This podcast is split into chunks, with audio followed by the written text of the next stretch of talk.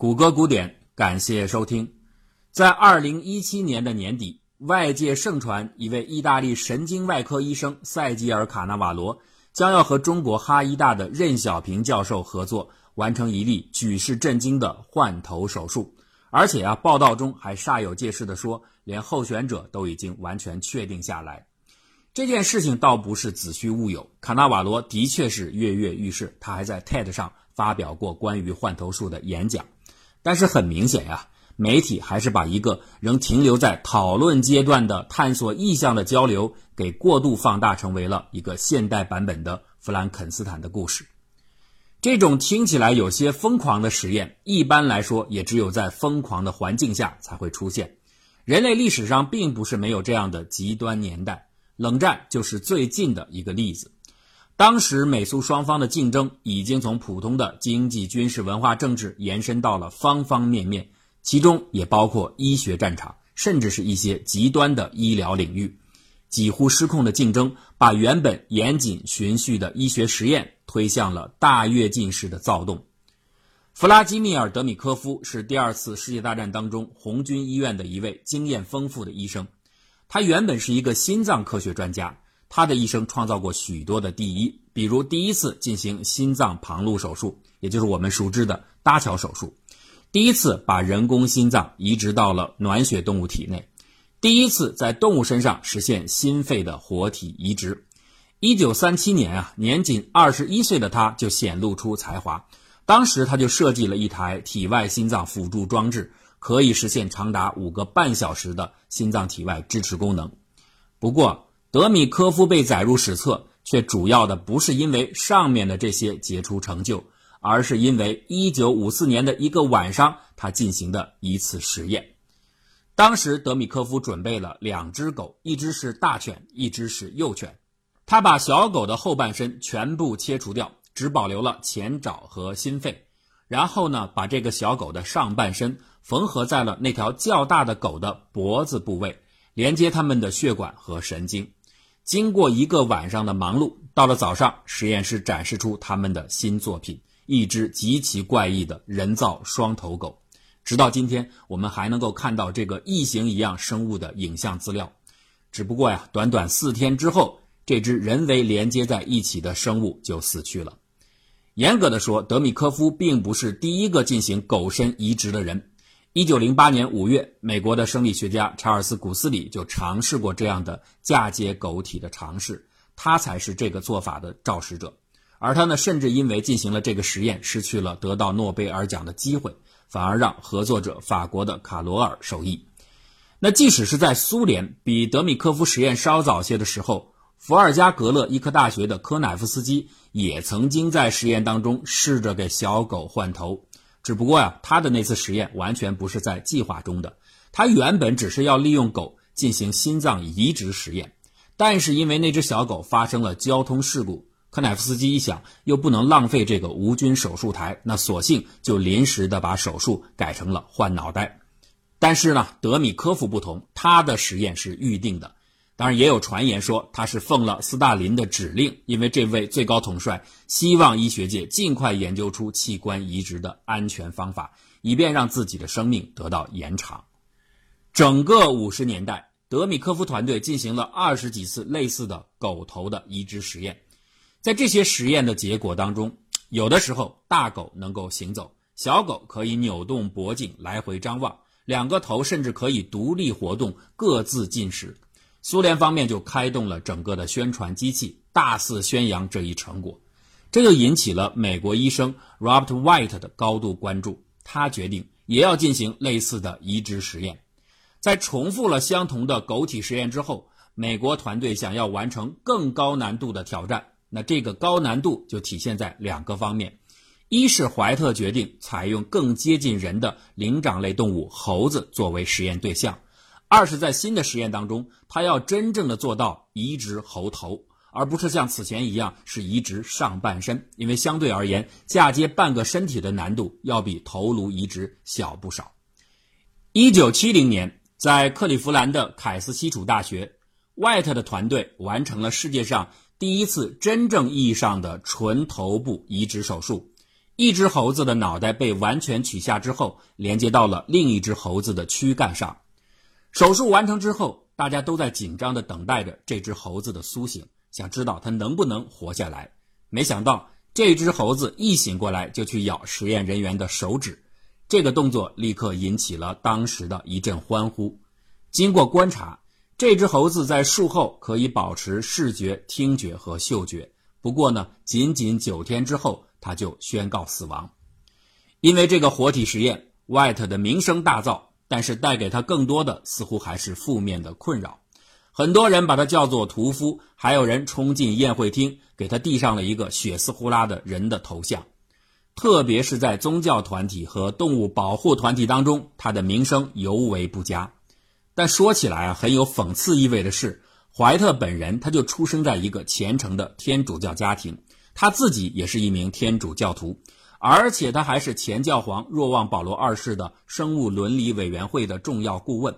曾经有那么十几次的机会，怀特和教皇沿着梵蒂冈的花园和大教堂一起散步，一起讨论大脑死亡、器官移植等等的问题。怀特很担心教皇会不会问起七十年代的那次疯狂的换头实验。但是很明显，教皇对自己的好奇心是有控制的，他特意的避开了这个极具争议性的话题。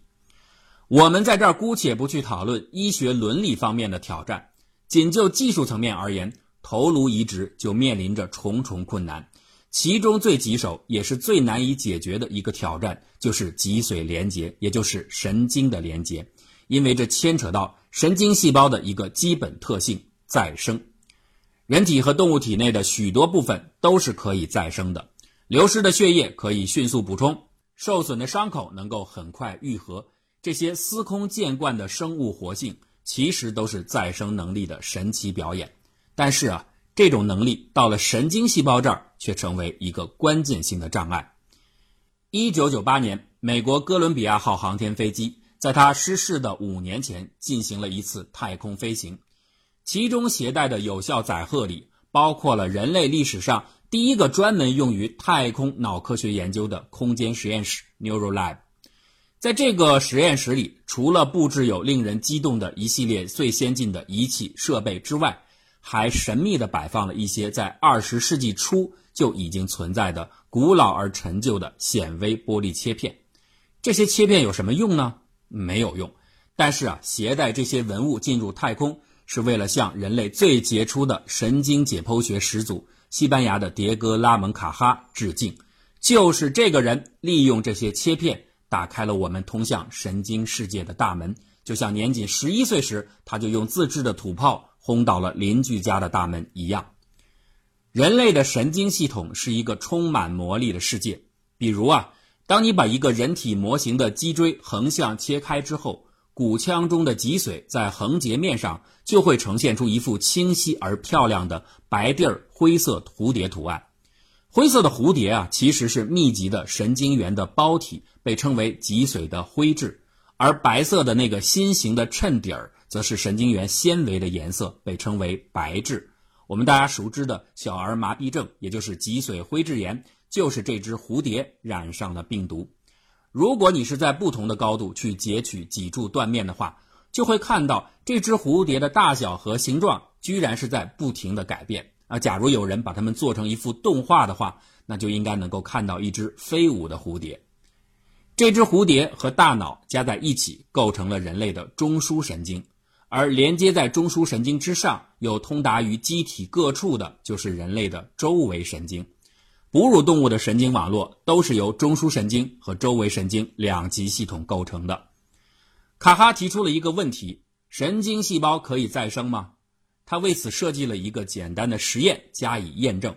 把哺乳动物的神经素切断，也就是把神经元里负责信号传输的长长的轴突部分切断。假如神经细胞是可以再生的话，那么这个切断的连接应该就可以自动恢复。反之，如果切断之处它不能够自动的修复，就说明神经细胞没有再生能力。看起来啊，这是一个很简单的实验，可就是这么个简单实验，却引出了令人意想不到的复杂结果。卡哈首先对周围神经进行测试，他剪断了兔子体内的一组周围神经的纤维束，然后呢，把两个断面紧紧地挨在一起。很快，他就发现，在一侧的断面上，神经细胞生长出了新的轴突，就和植物发芽一样。这些新生的枝芽径直穿过断面，连接到对侧的细胞上，把断裂的细胞重新关联在一起。卡哈看到这个结果，就想。这个结果会不会是因为自己把两个断面相互紧挨着才形成的呢？如果拉开一点距离，神经还能自动连接上吗？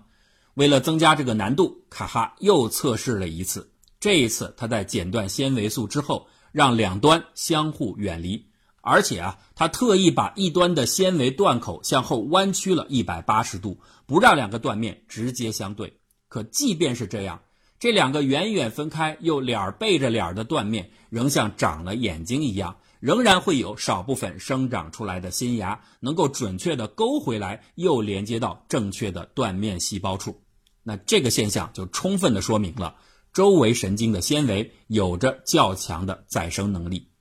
然而啊，再往下，当卡哈想把这个实验应用在中枢神经时，结果却发生了明显的改变。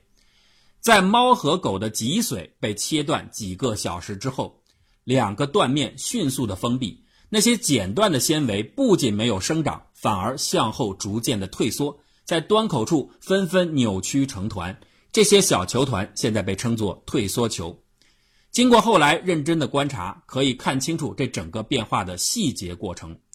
中枢神经的轴突在刚刚被切断之后。它也曾短暂的出现过类似周围神经那样的出芽的情况，不过转瞬即逝，而且神经的周边马上会产生出大量的胶质斑痕，这些斑痕就像污块一样，迅速填满了轴突所在的整个空间，彻底堵死了纤维连接的通路。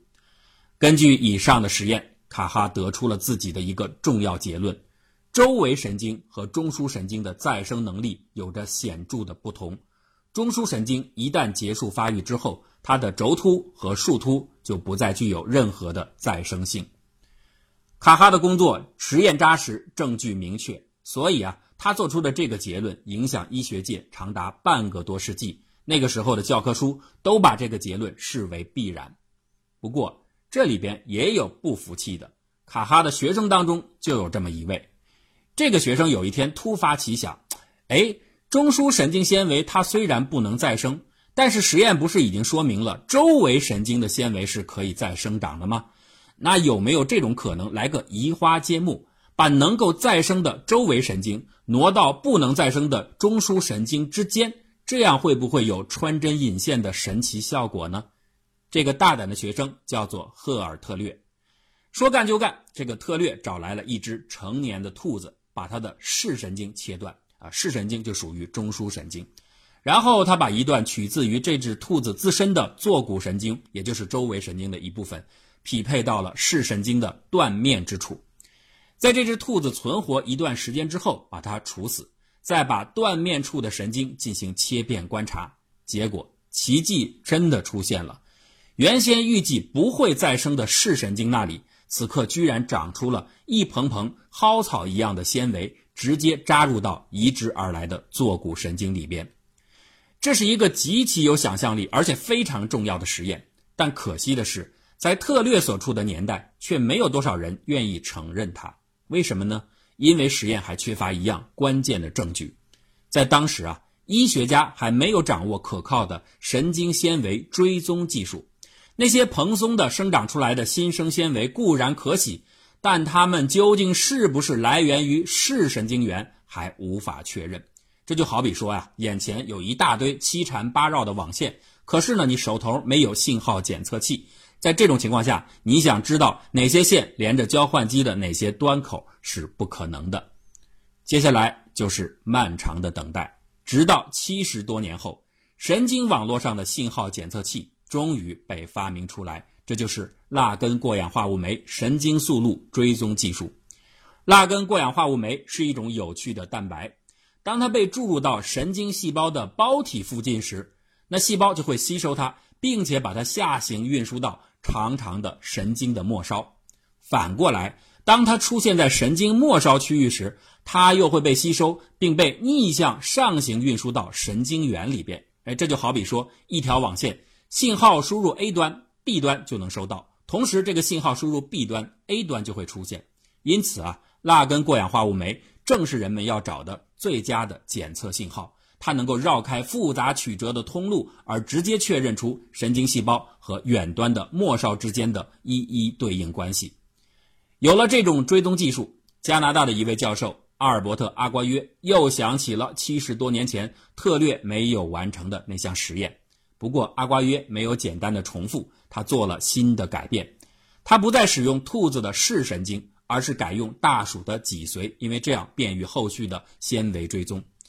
在把大鼠的脊髓切断之后，阿瓜约将两个断面 A 面和 B 面分开一小段距离，在中间填入了大鼠体内自体移植而来的一段周围神经。这些截瘫的老鼠又被饲养了半年多，用来等待它们产生出新的神经纤维。在致死前的三天，大鼠的脊髓 A 断面里的蝴蝶灰质区当中注入了蜡根过氧化物酶。三天之后。动物死亡，阿瓜约取出了另一侧 B 截面处的蝴蝶区进行切片观察，结果发现 B 的蝴蝶灰质里边检测到了大量的过氧化物酶。哎，B 处是没有被直接注射的，这就说明过氧化物酶是隔着断面从 A 运输到 B 的，这也就证明 A 断面的纤维确实连接到了 B 断面，周围神经可以用来改善中枢神经再生的这个设想。终于被验证，这被称作诱发再生。诱发再生证明了中枢神经其实是具有再生能力的，是和周围神经一样的。那接下来的问题就是，为什么在自然的条件下，中枢神经不可以像周围神经一样自发再生呢？要研究这个问题，思路很简单，你就找不同嘛。你只要比较一下中枢神经和周围神经的构成差异，答案一定就藏在这个不同之中。阿瓜约就是这么做的。经过仔细观察后，他发现这个不同就藏在这两种神经元轴突所穿的外套上面，也就是髓鞘。髓鞘提供了神经元生长的微环境。周围神经的髓鞘是由十万细胞构成的，而中枢神经的髓鞘是由少突胶质细胞构成的，这是最根本的不同。又经过此后十多年的深入研究，人们终于明白。十万细胞组成的微环境当中，它会提供神经纤维生长必要的营养因子，而少突胶质细胞则完全不提供。哎，这么一看，周围神经能够再生，而中枢神经不能够再生的谜题已经彻底解开了。谜底就是髓鞘里的营养物质。所以啊，一个很自然的想法就是，我们只要搞清楚这些所需的营养成分究竟有什么。并且我们给中枢神经额外的补充这些营养因子，那中枢神经的再生能力应该就能够恢复。而确定营养成分似乎不算一件什么困难的任务，所以啊，整个神经学界在当时是一片乐观，几乎所有的研究者都投入到了划分成分的工作，就跟我们国家三反五反的时候一样，划分成分。但是啊，大家找来找去，添这添那。问题似乎并没有像预想的一样迎刃而解，那到底是哪儿出了问题呢？就在众人还在苦苦探查营养因子是否有遗漏的时候，另一位颇具创意的研究者粉墨登场。他反其道而行之，一开始就问了一个刁钻的问题：既然哺乳动物它有能力进化出可以再生的周围神经，它为什么还要进化出一套不可再生的中枢神经呢？换句话说，这个人想的角度不是中枢神经还缺什么，而是中枢神经为什么要缺？这位学者就是苏黎世大学的马丁施沃普。施沃普经过另辟蹊径的思考，大胆地提出了一种设想：中枢神经会不会是故意的不提供营养的？换句话来说，它是不是在故意的抑制神经纤维的生长？为了验证自己的想法，他设计出了一根 Y 型管。这个 Y 型字母啊是有三个端口的，一个是在 Y 字母的最下方，我们称为 A 口；另外两个呢分别在 Y 字母上方的两个分叉端，称为 B 和 C 口。施沃普在最下面的 A 端放上了新生神经元作为生长的起点，在左侧的 B 口放入了坐骨神经，也就是周围神经，在右侧的 C 口放入了视神经，也就是中枢神经。他想干嘛呢？他想用这个左右分叉的外结构进行一场新生神经元生长方向的拔河比赛，看看这个神经元究竟它的生长会偏向哪个方向。第一次拔河的时候，他什么都没有添加。施沃普预计新生神经元应该偏向左侧的周围神经，因为周围神经里边有营养物质嘛。结果呢，果不其然。第二次拔河的时候，施沃普把所有需要的营养全部提前注入到了 Y 型管的下端，也就是说，让神经元在决定它的生长方向之前，已经吸收了足够的营养。那这个时候，它的取向将不再有营养方面的因素。结果呢？新生神经还是偏向了左侧的周围神经。那到此只能有一个解释了，也就是施沃普验证的自己的设想：中枢神经是在抑制神经元的生长。那此后，人们又经过不间断的细致实验，将这个抑制过程的描述从细胞水平逐渐深入到蛋白水平，并且进一步推进到分子水平。中枢神经再生的抑制的机制逐渐明晰起来。而越是后来深入的研究，越让人们感觉到神经功能再造的复杂性。所以，直到今天，这个课题还在探索的过程当中。在《权力的游戏》中，学士开本询问王后 Cersei，他能否得到一个矮人的头颅，因为这对他的活体研究有帮助。这个疯狂的人体改造科学家正在计划打造出自己的不可战胜的勇士军团。而近日流传的卡纳瓦罗医生准备进行头颅移植的消息，听起来是为了解除病患的痛苦。这二者似乎是一正一邪，但问题是，有的时候这就像一体的两面，其实很难说得清。也许就像 NBC 在报道时提出的一个问题：现在先要澄清的是，我们究竟在移植脑袋，还是在移植躯体？